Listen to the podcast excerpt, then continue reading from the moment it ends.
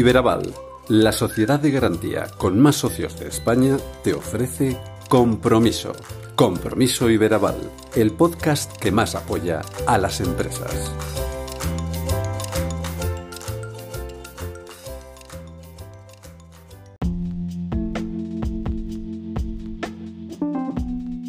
Bienvenidos y bienvenidas a un nuevo episodio de Compromiso Iberaval, un espacio donde el liderazgo y la gestión empresarial se encuentran hoy aquí para modelar el futuro del mundo corporativo. Soy Chema Sánchez y estamos aquí para hablar de cuestiones que preocupan a las empresas. Por ese motivo, tenemos el honor de recibir a dos figuras destacadas en el ámbito del liderazgo y la gestión empresarial. Por un lado, Ramona Vicente, impulsora del Instituto de Liderazgo, toda una institución que lleva operativa casi tres décadas y que ha ayudado a crecer a cientos de empresas y profesionales de las mismas. Por otra parte, también con una enorme vocación de servicio, Emilio del Prado, conocido por marcar el compás de la adaptabilidad cultural en las prácticas de gestión y la digitalización en e.interim management. En nuestros diálogos exploraremos cómo la gestión a medida y la digitalización en los consejos de administración se están convirtiendo en piezas claves para el avance empresarial. Abordaremos cómo motivar a las personas en una cultura que se digitaliza a pasos agigantados. También discutiremos la importancia del liderazgo como eje central del progreso y cómo enfrentar situaciones excepcionales o transitorias que desafían nuestros modelos de negocio tradicionales. Así que ajusten sus auriculares, preparen sus notas y sumérjanse con nosotros en estas conversaciones. Sin más preámbulo, comencemos. Compromiso Iberaval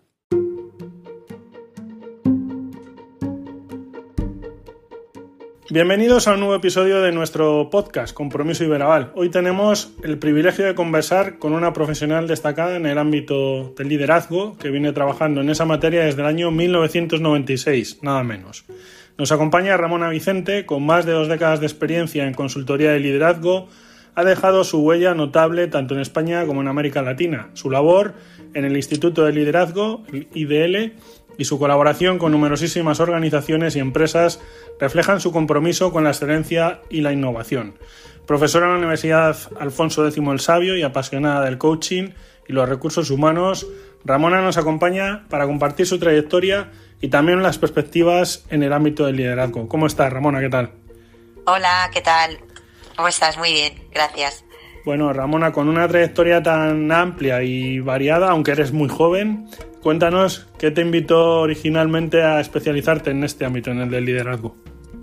Pues realmente fue casualidad. ¿eh? Empezamos a oír una palabra que se llamaba liderazgo, desarrollo de personas y tanto Pedro Gioia como yo dijimos, oye, ¿qué será esto? ¿no? Y ahí que nos fuimos con una maletita a un centro que se llama Centro centro Creativo de Liderazgo en Greensboro, Carolina del Norte, y empezamos a descubrir que realmente el gran poder de las empresas eran como las personas, somos capaces de acercarnos a nuestros clientes y sobre todo de empoderar a nuestros equipos para que dieran lo mejor, ¿no?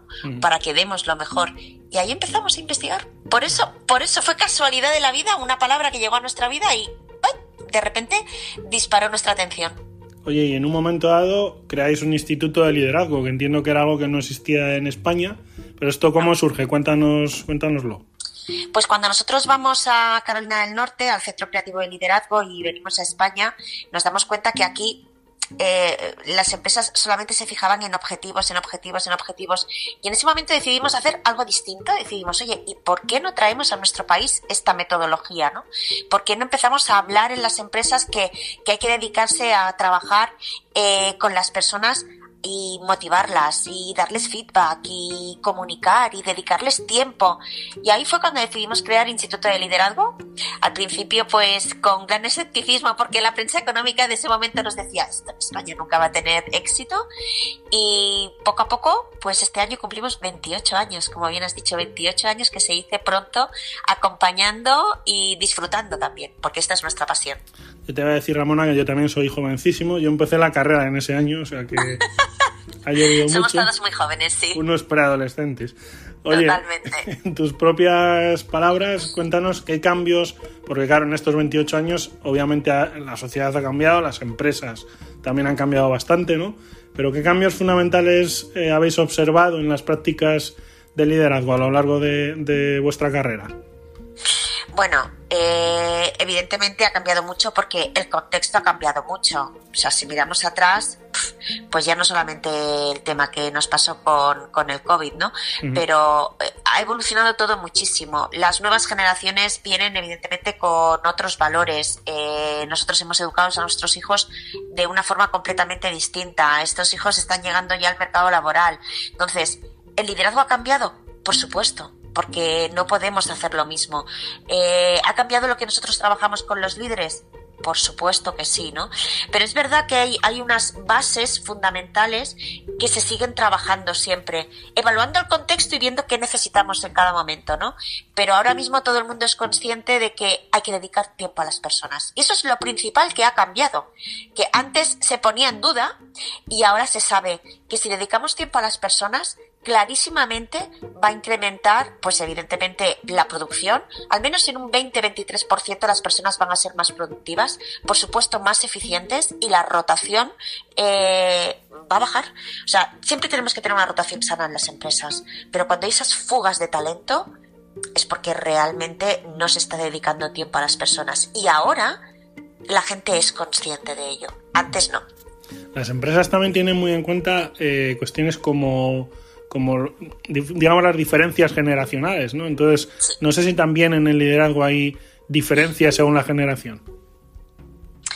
Eh, ¿Te refieres a, cómo los líderes nuevos ejercen el liderazgo o lo que necesitan las plantillas nuevas? Lo primero, lo primero. ¿Cómo los líderes nuevos ejercen el liderazgo? Bueno, eh, sí hay diferencias, sí hay diferencias, evidentemente, porque para empezar son líderes que valoran mucho más otras cosas. Ejemplo, conciliación, vida personal y vida laboral. Nosotros, aunque somos muy jóvenes, como tú bien has dicho, nosotros teníamos jornadas maratonianas. Eso de conciliar, nosotros en, nuestra época, cuando empezábamos a trabajar, ni siquiera nos lo planteáramos. Ahora los líderes actuales se lo plantean para ellos y para sus equipos. Se plantean que lo importante es conseguir objetivos, no estar muchísimas horas en la oficina. Se plantean que es importante tener un propósito compartido. Se plantean que es importante ver cuáles son las expectativas, las motivaciones de las personas. Sí vemos diferencias, aunque es verdad, aunque es verdad que por desgracia en nuestras universidades todavía la gente, los líderes, no salen preparados para ellos, con lo cual siguen necesitando el acompañamiento de profesionales que nos dedicamos eh, al liderazgo y al coaching. Oye, en el Instituto de Liderazgo, eh, que ya digo, lleváis mucho tiempo trabajando, os ha dado tiempo a tocar múltiples palos. Y me refiero con esto a que habéis trabajado tanto con empresas como con instituciones. No sé si hay mucha diferencia, obviamente entiendo que depende del tipo de empresa, depende del tipo de institución o administración, pero ¿qué experiencia acumuláis eh, a lo largo de estos años? ¿Qué, qué diferencias veis, por ejemplo, en ese ámbito? A ver si hay diferencias, está claro, ¿no? Eh, las grandes empresas de nuestro país, ya no, ya no digo multinacionales, ¿no? Eh, empresas nacionales muy grandes que, que contamos con muchas, eh, porque es verdad que en nuestro país somos, en ese sentido, somos muy afortunados, tenemos empresas las que nos permiten trabajar, todos los temas de desarrollo están muy instaurados, ¿no? Y todo el tema de trabajar para que el empleado tenga, bueno, pues un sitio donde realmente pueda desempeñar su talento es algo que, que, se trabaja muy bien en las grandes empresas de nuestro país. Pero actualmente sí que es verdad que también trabajamos en empresas medianas, en pymes, trabajamos mucho en colegios, trabajamos en universidades y cada uno de ellos tienen un matiz completamente distinto. Yo creo que el éxito eh, de que todas, todas las políticas y todas las culturas que acompañan a otras personas a crecer se implanten en cada una de las empresas es que seamos capaces de adaptarnos. No es lo mismo trabajar en una universidad que trabajar en una pyme, porque tampoco sus recursos son los mismos, ¿no? Eh, y bueno, pues evidentemente hay que, hay que adaptar pero ya sí que sí que notamos que en todo nuestro país, en todo el tejido eh, empresarial y en todo el tejido em, eh, educativo, se hablan de los mismos temas y de la importancia de cómo podemos hacer que las personas desarrollen el talento. Ramona, eh, yo, creo que lo, que lo adivinarías, pero bueno, yo, yo, te he llamado sobre todo porque hice una formación con vosotros, contigo y con Pedro, hace pues ahora 7, 8 años, por lo menos. eh, dentro de una asociación de la que yo formo parte, aquella, aquel taller que fue toda una tarde, la verdad es que nos encantó a todos, nos gustó muchísimo, pero yo sí, esta es la parte de la promoción, ¿no? Como, como dirían en la televisión, pero cuéntanos un poquito cómo puede ser una, tendréis diferentes tipos de formaciones, pero una formación estándar que hacéis, porque, porque ya digo, a mí me resultó interesantísimo, eh, saqué muchas conclusiones, también muchas cuestiones que se pueden aplicar en el día a día, pero cuéntanos tú un, poquito cómo sería una formación estándar vuestra. Eh, a ver, nosotros es verdad que eh, formaciones estándar como tal eh, no tenemos porque nos gusta mucho particularizar. Si bien es verdad, si bien es verdad que sí que tenemos unos temas fundamentales que de una forma u otra nos gusta tocar. Lo primero es conocerse a uno mismo tú tienes que saber cuáles son tus puntos fuertes. A nosotros nos encanta apalancar sobre los puntos fuertes que tiene cada una de las personas y ayudarles a ser su mejor versión. Lo siguiente es evaluar el contexto. ¿En qué contexto me estoy moviendo yo? ¿Mi contexto empresarial es un contexto muy cierto? ¿Tengo mucha incertidumbre? ¿Tengo gente joven? ¿Tengo gente más mayor? ¿Tengo un mix? ¿Tengo diferencias culturales? Y ahí, sabiendo cuáles son mis fortalezas, cuál es mi contexto y cuál es mi equipo, ahí puedo empezar a detectar qué es lo que necesito para que las personas sean completamente eficaces. Yo tengo que trabajar la mentalidad de liderazgo, tengo que trabajar autoliderazgo, tengo que liderar a las personas y tengo que liderar a los equipos. Y en base a todo eso, dependiendo de cómo soy, cuál es mi contexto y cuál es mi gente, aplicamos las habilidades necesarias para tener un plan de acción, que nosotros llamamos agenda de liderazgo. Oye, la, inteligencia artificial, que todo lo ocupa en los últimos tiempos, y la digitalización. No sé si esos dos eh, ámbitos, herramientas, llámalo X, ¿no? La transformación digital en definitiva, no sé si están teniendo algún tipo de impacto que vosotros hayáis detectado ya en la gestión del liderazgo. Sí, sí. Y la gente los utiliza. Y está fenomenal utilizarlo. O sea, es una herramienta más. No es una herramienta que tenga que sustituir. Es una herramienta en la cual nos tenemos que apoyar, ¿no? Entonces, la gente los está utilizando para muchísimas cosas. De hecho, nosotros a veces en las dinámicas que hacemos tenemos que frenar a la gente para que no lo utilice, ¿no? Pero bueno, es, una herramienta más. Nosotros también nos apoyamos en ella muchas veces y nos ayuda a, a pensar de otra forma, nos da ideas y por supuesto toda la digitalización, ¿no? Eh, cómo hacemos participar a las personas a través de Teams, por ejemplo, cómo comunicamos en un entorno virtual. Todo eso, evidentemente, ha pasado a formar parte de nuestros programas de liderazgo y de desarrollo. ¿Por qué? Porque no lo puedes obviar, porque es algo con lo que tienes que convivir y, por supuesto, tienes que aprovechar para ser efectivo. No queda otra.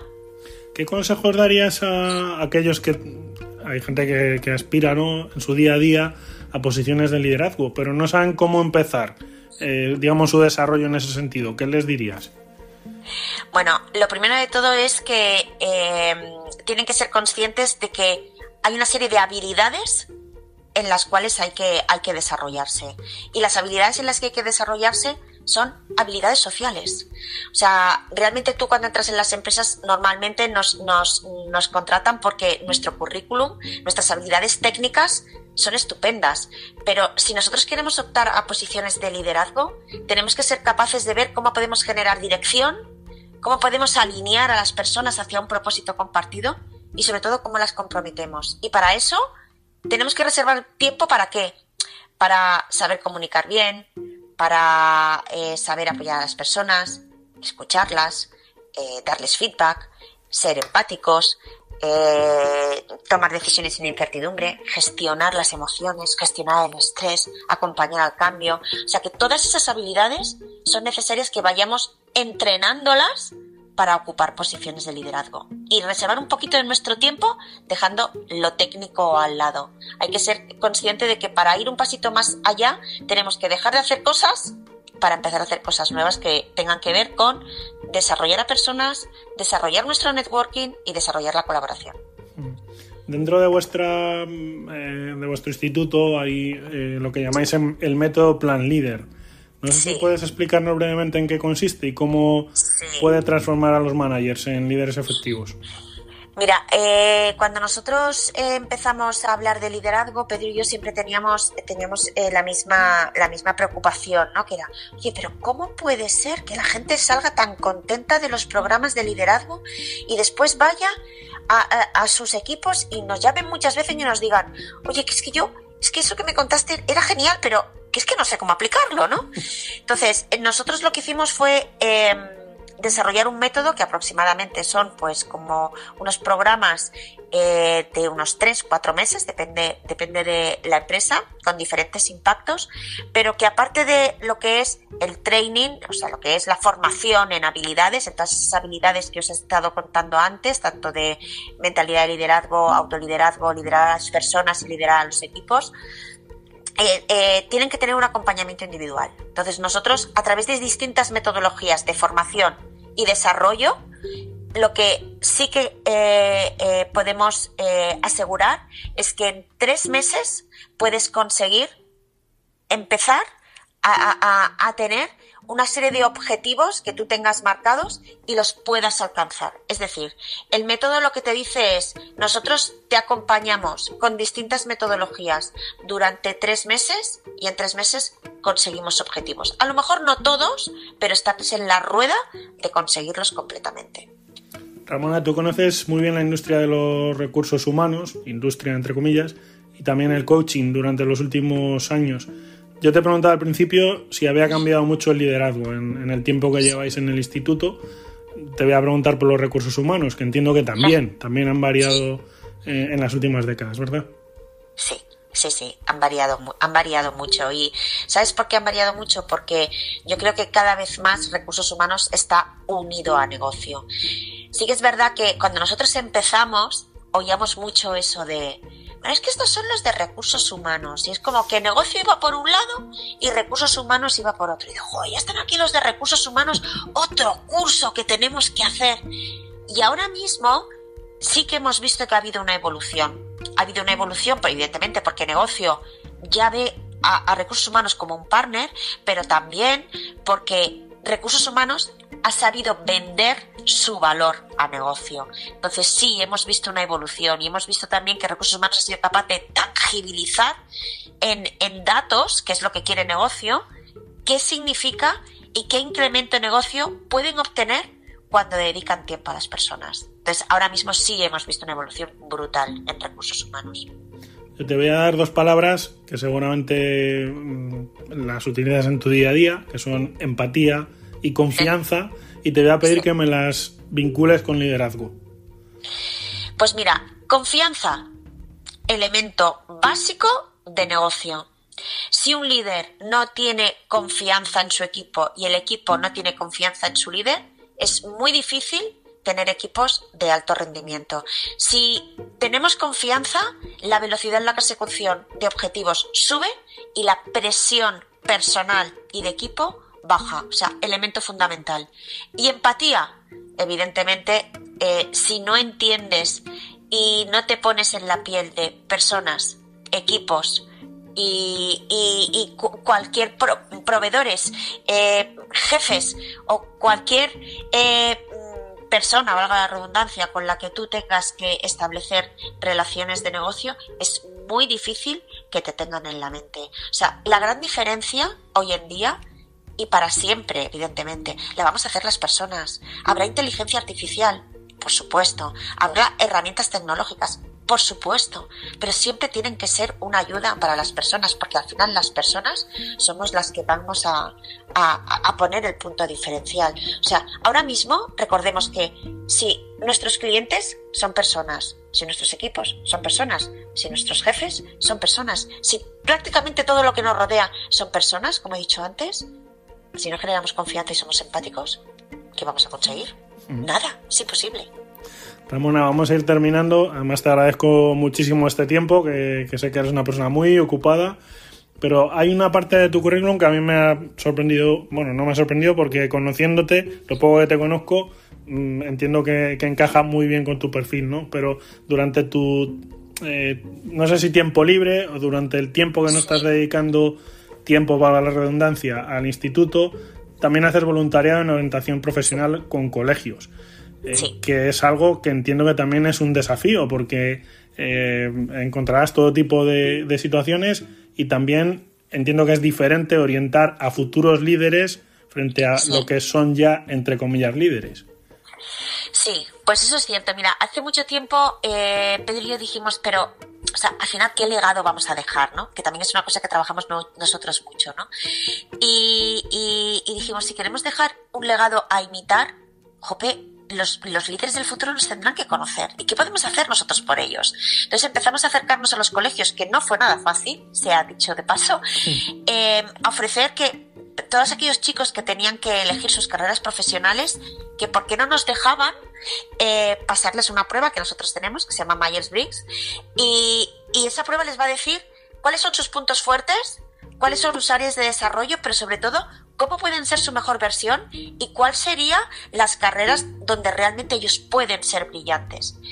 Y ahí es donde realmente nosotros disfrutamos y colaboramos de forma totalmente altruista eh, con colegios, con universidades, con padres, con familias y bueno, es nuestro pequeño granito que queremos dejar en la sociedad, ¿no? Porque al final, si esto se trata de personas, tenemos que predicar con el ejemplo, con lo cual algo también tendremos que hacer por, las personas. Por eso eh, colaboramos eh, hacia poder dar lo mejor de nosotros a los líderes del futuro. Ramona, muchísimas gracias. Yo no sé si tú quieres añadir algo más. La verdad es que nos has dejado todo, ha sido un placer. todo muy clarito y te agradezco mucho, como digo, este tiempo. Nos encontraremos en el camino, seguro. Y bueno, pues a seguir forjando líderes. ¿eh?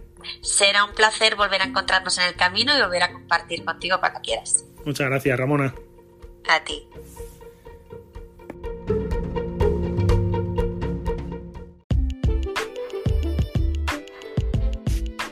Compromiso Iberaval.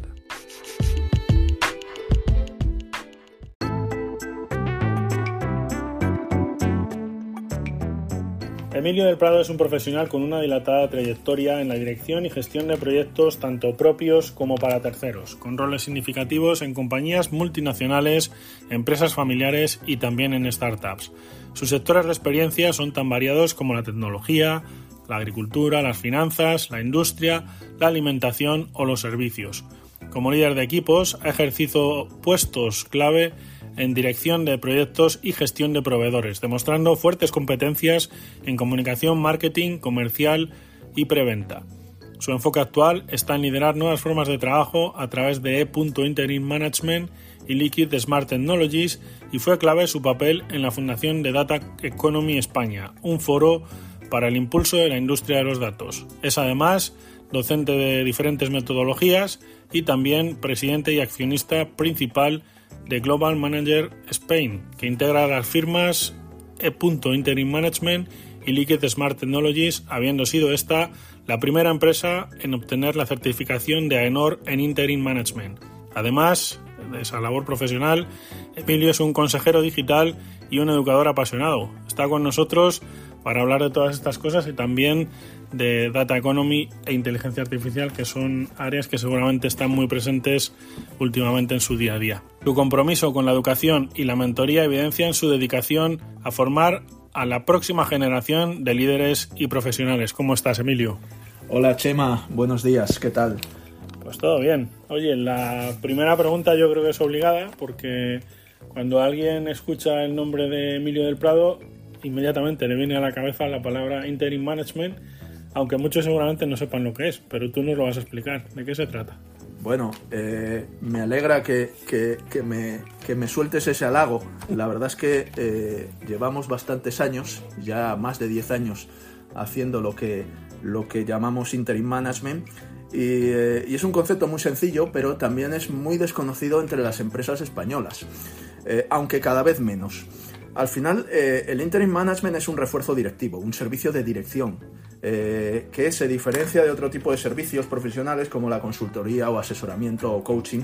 Eh, nosotros hacemos, hacemos ejecución, ejecución desde unas, un servicio de dirección general hasta direcciones de proyectos.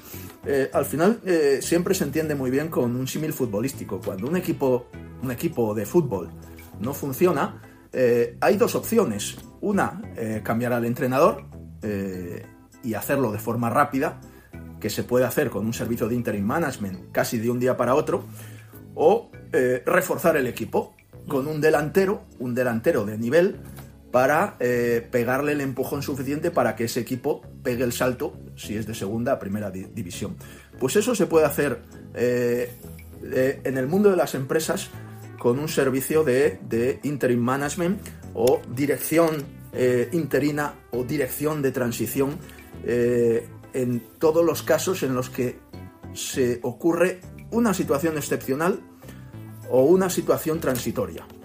Eh, seguro que a lo largo de la entrevista eh, vamos a ir profundizando en el concepto y te lo puedo aclarar más. Además, te diré que me gusta estar en esta casa porque somos de las pocas empresas que somos o hemos sido clientes de los servicios de Iberaval pero también hemos sido proveedores, mm. además proveedores de, nuestro servicio de interim management. Mm. ¿Cómo ha impactado la experiencia intersectorial? Porque decía que has tocado todos los palos, permíteme la expresión, Emilio, y además permíteme que te tutee.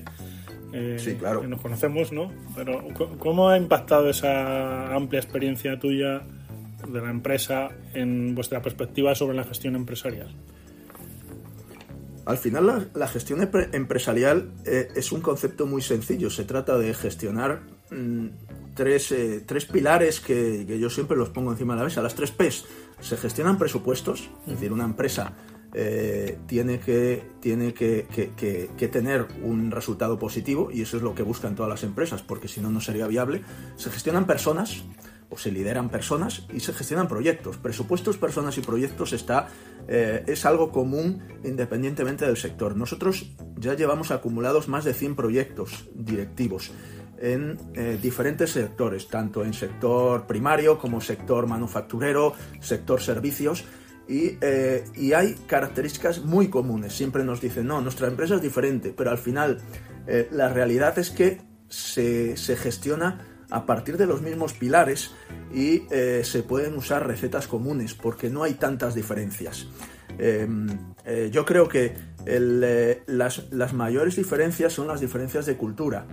no es lo mismo trabajar con una empresa multinacional que tiene unos procesos muy marcados y una forma de trabajo muy estructurada, donde encaja muy bien el interim management porque, porque puede, dar, puede dar una inercia diferente a la inercia organizativa que con una empresa familiar, una empresa familiar en el que eh, la propiedad tiene un marcado liderazgo.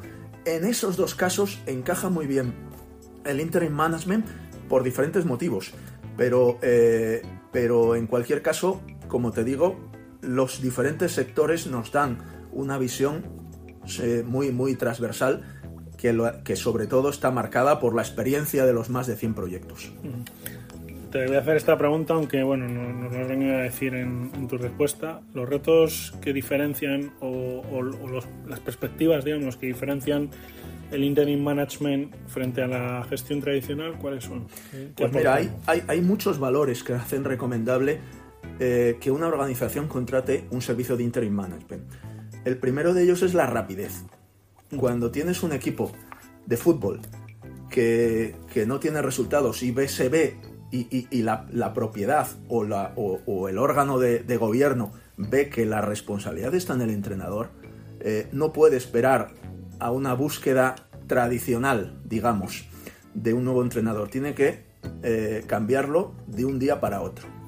Esa es la principal eh, situación. De hecho, te diré que el interim management en Europa se inventó ya hace, ya hace más de 20 años por los periodos de preaviso. O sea, cuando una empresa eh, contrata un servicio tradicional de búsqueda de un directivo, un headhunting, eh, eh, choca con una situación que el directivo que ha elegido tiene que dar un periodo de preaviso, lo que se llama notice period, que, puede, que puede oscilar entre 2 y 12 meses. Tú imagínate en, los, en la velocidad actual de las organizaciones que una, una, organización contrate o fiche a un, a un nuevo directivo y tenga que esperar 12, 6 meses, eso, como se suele decir, se le pasa el arroz. El interim management resuelve esa situación porque la, la, incorporación es inmediata. Luego hay otra situación que es la, gran especialización. Eh, los, eh, los, eh, los, directivos interinos tienen una especialización muy clara y muy directa para resolver la necesidad que tiene la, que tiene la organización. No es, un, no es un directivo generalista. Si hay que eh, poner en marcha un nuevo país, en un nuevo mercado, es una persona que lo ha hecho en varias situaciones, con lo cual va al grano.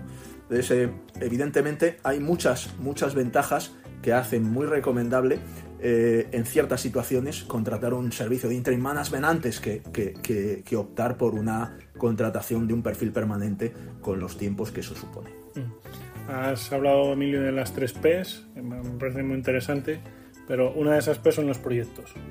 Dime qué consideráis que son elementos críticos eh, que debe tener en cuenta una empresa para lograr eso, el éxito de un proyecto. A ver, un proyecto eh, tiene un principio y un fin. Y tiene un objetivo por el cual eh, se ha decidido poner en marcha ese proyecto. Es necesario tener en, tener en cuenta, tener claro cuál es el objetivo, enmarcado dentro de una estrategia empresarial. Ese, ese, ese objetivo es fundamental eh, pero no es menos importante eh, tener claro cuál es el eh, horizonte temporal. Si no, al final sería una, una gestión permanente más que, más que un proyecto acotado en el tiempo.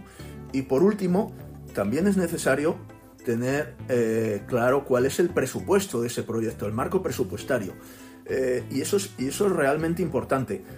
dice eh, una, entidad de reconocido prestigio en gestión de proyectos como es el Project Management Institute, que eh, para una gestión eficaz de un proyecto se debe destinar entre el 5 y el 15% de ese, de ese presupuesto a labores de gestión y dirección de ese proyecto.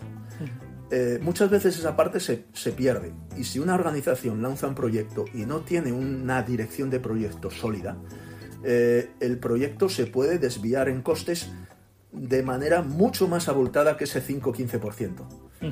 Cuando se tiene una dirección sólida, ese presupuesto se queda eh, contenido porque una de las funciones más importantes de esa dirección es no irse ni en costes ni en plazos marcando un objetivo.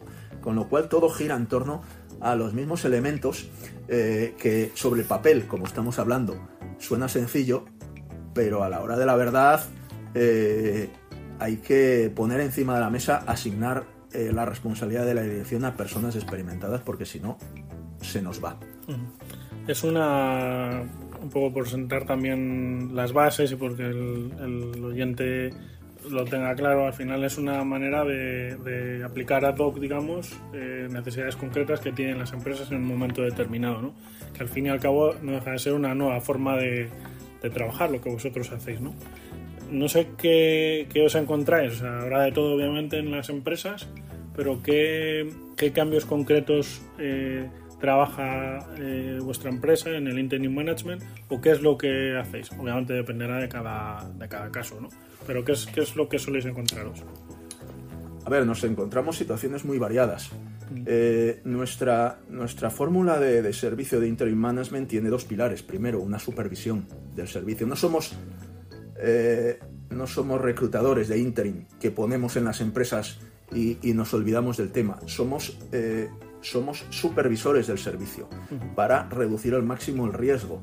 Un servicio, de, un servicio directivo es, es eh, con mucha diferencia la, actividad más exigente dentro, de, dentro del mundo profesional. Se puede ir por todos los lados. Nosotros aseguramos que, esa, que ese servicio se lleve a término con éxito con una supervisión adecuada. Y segundo, que es el por, eso estamos hablando, tenemos una, un, mapa de procesos que está diseñado específicamente para conseguir el éxito y la satisfacción del cliente. Y gracias a eso, pues AENOR nos ha certificado en ISO 9001 y, eh, y por eso somos noticia, porque es la primera empresa que certifica AENOR a nivel mundial en ISO 9001 para este tipo de servicios.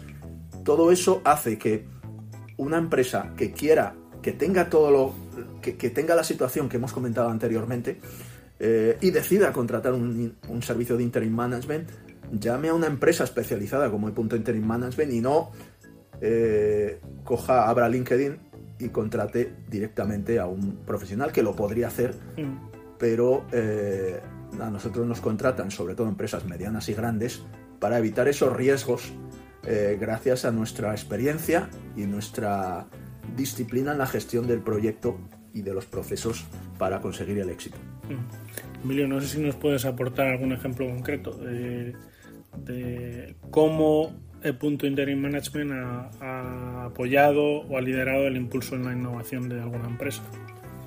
Bueno, te puedo aportar varios ejemplos. Uno sería muy poco. Yo te, aportaría tres ejemplos. Por ejemplo, hemos trabajado para una entidad pública. Eh, siempre se dice, no, esto está más enfocado para empresas. No, en las entidades públicas también pueden contratar servicios. A nosotros nos contrataron tres direcciones de proyectos, una, una empresa pública muy conocida, eh, que que, tenía que dirigir unos proyectos y no tenía recursos internos para dirigirlo. Ahora mismo, con la gestión de todos los fondos europeos, esa situación vuelve a estar encima de la mesa porque todos esos proyectos hay que dirigirlos para que llegue a término. Segundo ejemplo, una empresa familiar.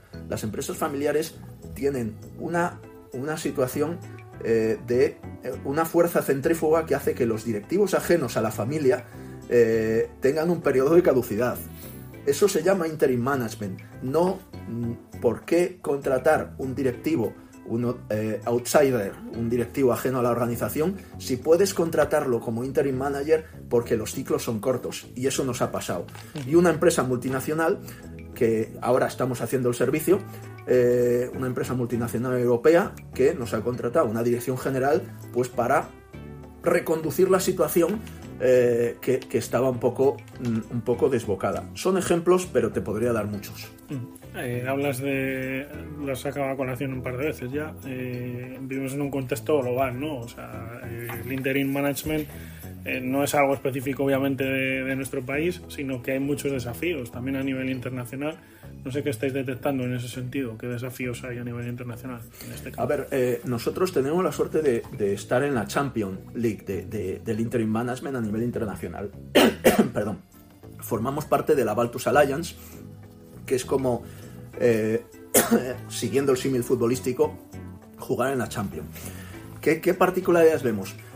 dentro de la alianza somos, somos 52 eh, partners nuestro servicio está muy enfocado a, un partner que supervisa el servicio. Somos 52 partners en toda Europa y en gran parte del mundo.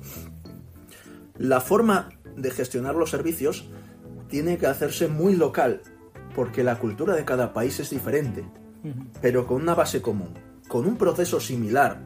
Eh, y lo único que cambia es que cada país, cada cultura empresarial es un mundo entonces nosotros tenemos la ventaja de que cada uno de los socios dentro de nuestra alianza somos independientes, pero tenemos un troco en común.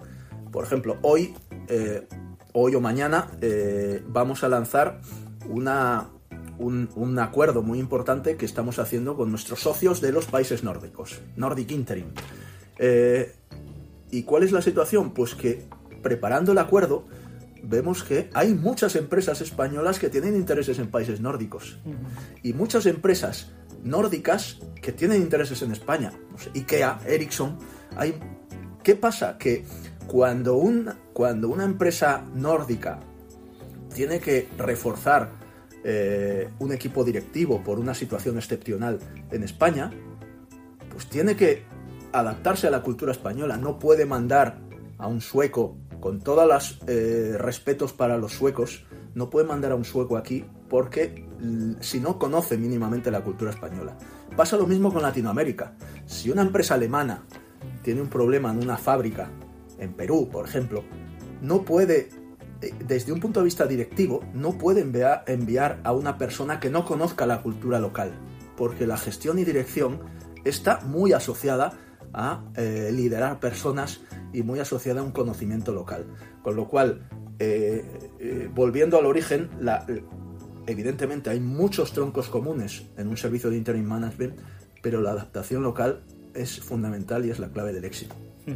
Esto tiene que ver con ese planteamiento ad hoc que te, que te preguntaba yo al principio, Emilio, entiendo. Eh, sin embargo, sí que yo tengo que preguntarte esto porque, porque creo que es importante. ¿no? has hablado de, vamos a decirlo llanamente, ¿no? de casos en los que la empresa está manga por hombro, vamos a decir, ¿no? o casos en los que se plantea una mejora en, la acción gestora dentro de, esa, empresa. ¿no? No sé si hay más variables, o sea, si hay más, eh, digamos, planteamientos de cuándo un proyecto necesita el interim management. Vas a decir que siempre, obviamente, ¿no? No, no, no siempre, no siempre. Casi siempre, pero... Eh, se, dan varias circunstancias. Primero, que, que, la empresa haya decidido lanzar una estrategia, eh, eh, ejecutar una estrategia, porque nosotros no somos estrategas, somos ejecutores, eso es un matiz. Los estrategas, pues para hacer una estrategia, llamas a una consultora. O lo haces internamente, un proceso de reflexión de la organización pero deciden ejecutar esa estrategia y o no tienen a nadie dentro de la organización para ejecutarla, o si lo tienen, esa persona o ese, o ese manager, ese directivo o directiva, eh, no puede dejar de hacer lo que tiene que hacer. Entonces, en esa situación eh, encaja muy bien nuestro servicio. Evidentemente, si es una, si es una sucesión planificada, una eh, transición organizada, en la que se pueden tomar tiempos para fichar a, una persona o un equipo de manera adecuada, lo mejor es recurrir a la contratación tradicional. Eh, porque eh, nuestro, nuestro servicio, evidentemente, comparativamente es algo más caro, no mucho más, ¿eh? pero algo más caro que recurrir a una contratación tradicional. Oye, en un momento como este, bueno, esto no es, no es nuevo, ¿no? Eh, pero voy a plantearte dos, dos escenarios, ¿no? Eh, la aplicación de metodologías ágiles, que se llama, eh, digamos, ha estado muy en boga en, vamos a decir, la última década, en los últimos años, y de un tiempo a esta parte, a pesar de que también ha estado muy presente en nuestras vidas, aunque no lo hayamos tenido en cuenta, la inteligencia artificial, ¿no? Entonces, estas dos cuestiones, eh, la primera estoy convencido de que la tenéis muy presente en vuestro día a día. La segunda entiendo que poco a poco también la iréis incorporando. Eh, ¿Cómo han formado parte, digamos, de vuestra actividad, de vuestra estrategia, de ese día a día que te decía? Bueno, eh, por, orden. a nivel de filosofía Agile, nosotros, todos los proyectos en los que encaja una, una gestión más o menos ordenada, siempre usamos Agile. Eh, nosotros eh, dentro de, sobre todo los proyectos más tecnológicos, eh, tenemos, tenemos el, usamos el marco de trabajo Scrum, que, que, nos facilita la, la, gestión del proyecto con todas las paradigmas Agile de entrega rápida, reacción, priorizar la atención, los resultados del cliente, etcétera. Eso lo, hacemos así desde hace ya muchos años. somos totalmente defensores y creyentes. El segundo punto en cuanto a la inteligencia artificial, me alegra que me hagas esa pregunta, como se suele decir. Desde hace, desde hace ya muchos años tenemos una persona dentro del equipo que se llama Carla Salcedo, que la, podéis buscar y, ver que, tiene un perfil, tiene LinkedIn. Carla Salcedo no existe. Y es algo que eh, yo siempre lo digo, no lo ocultamos, no existe. Eh, y eh, desde hace ya más de 10 años es un asistente virtual Mm. tenemos ciertos automatismos para hacer gestión de Carla Salcedo. Ahora, desde hace ya más de un año, estamos incorporando funcionalidades de inteligencia artificial a Carla Salcedo. Y, por ejemplo, si, si entras en la página web de Punto, Carla Salcedo te da toda la atención necesaria eh, gracias a tecnología GPT. Mm, la hemos incorporado con el conocimiento de nuestra organización, conocimiento de nuestros procesos y te da toda la atención. Incluso eh, se puede cerrar una cita con, nosotros para tener una reunión, si eso procede. Eh, Carla Salcedo también redacta el acta de las reuniones. A todas las reuniones a las que por lo menos yo asisto, siempre asiste Carla Salcedo. Y al final de la reunión me da un acta eh, no transcrito directamente lo que hemos dicho, sino qué decisiones se han tomado y qué personas se han eh, de cada decisión. Es impresionante. Y vamos a incorporar nuevas, nuevas funcionalidades de inteligencia artificial, siempre dentro de esa, de esa eh, paraguas que es Carla, eh, que además te diré que eh, el nombre de Carla, tú que eres rockero, pues es por la canción de Los Nadie, mm. y el apellido Salcedo es por el protagonista del hereje, muy, muy vallisoletano como, como la empresa que somos, que tenemos en Valladolid, aunque nos gustaría trabajar más para Valladolid y para Castilla y León. Bueno, eso no, no tardará en llegar seguro, Emilio. Vamos a ir terminando, ¿vale? Sí quería hacerte dos preguntas. Una en concreto que tiene que ver con los consejos de administración, ¿no? Tú también eres docente, como hemos dicho, eres consejero en el ámbito digital. No sé qué elementos consideras en este momento más críticos para que los consejos se digitalicen. Hay muchos que ya han avanzado ese, ese camino, ¿no? Pero otros a los que les cuesta, ¿no? ¿Qué consideras que es clave? A ver, la, digitalización de una organización pasa por tener eh, un cambio de mentalidad de todas las personas que eh, ocupan el consejo, o sea, los órganos de administración y la dirección. Eh, y, eso, y eso pasa por cambio personal, cambio mm, eh, de, de las personas. Eh, yo soy, como tú sabes, yo soy miembro del Instituto de Consejeros, que es la organización de referencia a nivel de España en, en todas las en pro- promover mejores prácticas de gobernanza corporativa y, eh, y pertenezco al, al- tenemos un comité que es comité digital para eh, promover ese cambio y siempre llegamos al mismo punto el cambio está en la persona que la persona que el miembro del consejo y que el CEO eh, como, primer escalón por debajo del consejo eh, tenga unas capacidades digitales bien desarrolladas y además que tenga una estrategia muy enfocada a, eh, al mundo digital dentro de su toma de decisiones, es decir, incorporarlo de manera natural. Si no se consigue eso, eh, por muchos cursos, por muchas estrategias, por muchas consultorías que se contraten, no va a cambiar. Finalizamos porque hemos hablado mucho de punto interim management, pero habría que tocar, aunque sea sucintamente, Liquid Smart Technologies, eh, que es el otro proyecto en el que tú, tú estás totalmente implicado. Cuéntanos cuál es el valor añadido que, que aporta Liquid Smart Technologies a los clientes y ya finalizamos. ¿eh? Bueno, eh, nosotros, eh, nuestra organización se posiciona, mm, nos posicionamos como líderes en nuevas formas de trabajo. Y nuevas formas de trabajo es todo lo que no es una contratación tradicional, una relación empleado-empleador. Eh, dentro de esa línea tenemos la línea directiva, que es el punto interim management, y la segunda línea, que es una línea tecnológica. Y lo hemos arrancado hace pocos años y que está empezando a tener bastante éxito. Eh, Liquid Smart Technologies es una consultora tecnológica que eh, construye equipos, equipos básicamente de freelance, de free workers. Eh, son profesionales del mundo tecnológico con ya con muchísima experiencia, no son recién llegados, con mucha experiencia que quieren hacer los proyectos que les interesen. Nosotros lo que hacemos es envolver, encapsular un proyecto que sean motivadores para estas personas y contamos con ellos. Y te diré que es una gran satisfacción mutua porque al final contamos con personas muy motivadas con cada uno de los proyectos que les presentamos, que al final se traduce en que ese proyecto eh, eh, se despliega con total satisfacción de cara a los clientes.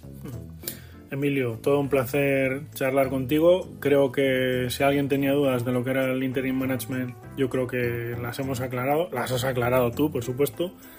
Y bueno, sí nos quedamos con esa idea de que eh, las empresas de Valladolid, de Castilla y León, tienen que llamar más al punto interim management que además es una empresa eh, de una trayectoria contrastada y con un liderazgo y una aplicación de sus conocimientos a la empresa, creo que fuera de toda duda. O sea que muchísimas gracias por tu tiempo. Y Gracias por, a ti, Chema. Y por tu amabilidad y tu rápida respuesta, además. ¿eh? Gracias, Chema, y encantado de estar aquí, que con los que con Iberaval, que con los que ya tengo una relación de hace muchos años y espero que siga siga siendo muy fructífera para ambos. Muchas gracias, Emilio.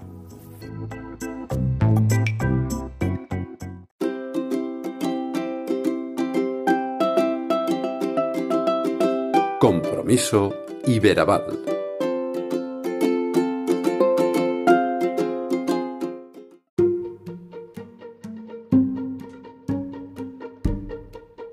Como todas las buenas conversaciones, nuestro tiempo juntos llega a su fin y coincidirás conmigo, querido escuchante, en que este episodio de Compromiso Iberaval ha sido una joya, una jornada de descubrimiento y reflexión guiada por dos expertos, cada cual en su ámbito, como son Ramona Vicente y Emilio del Prado. Llegamos, como digo, así al fin para recordaros también que hemos navegado a través de los cambiantes mares de la gestión empresarial y la digitalización, de mano de dos personas que tienen muy claro lo que significa dirigir y transformar organizaciones con con éxito. Ramona y Emilio nos han brindado perspectivas de enorme valor sobre la adaptabilidad cultural y los nuevos medios que están esculpiendo oportunidades y soluciones para empresas y empresarios. Nos han recordado que ante los desafíos, que son constantes, debe surgir la inspiración, el coraje para liderar, que deben estar siempre al alcance de quienes se atreven a buscarlos. Ojalá que las ideas compartidas aquí te hayan motivado y equipado para enfrentar los retos que el entorno empresarial siembra cada día. Ha sido un placer ser su anfitrión. Hasta la próxima. Te espero el mes que viene en Compromiso Iberaval, el podcast que ayuda a las empresas.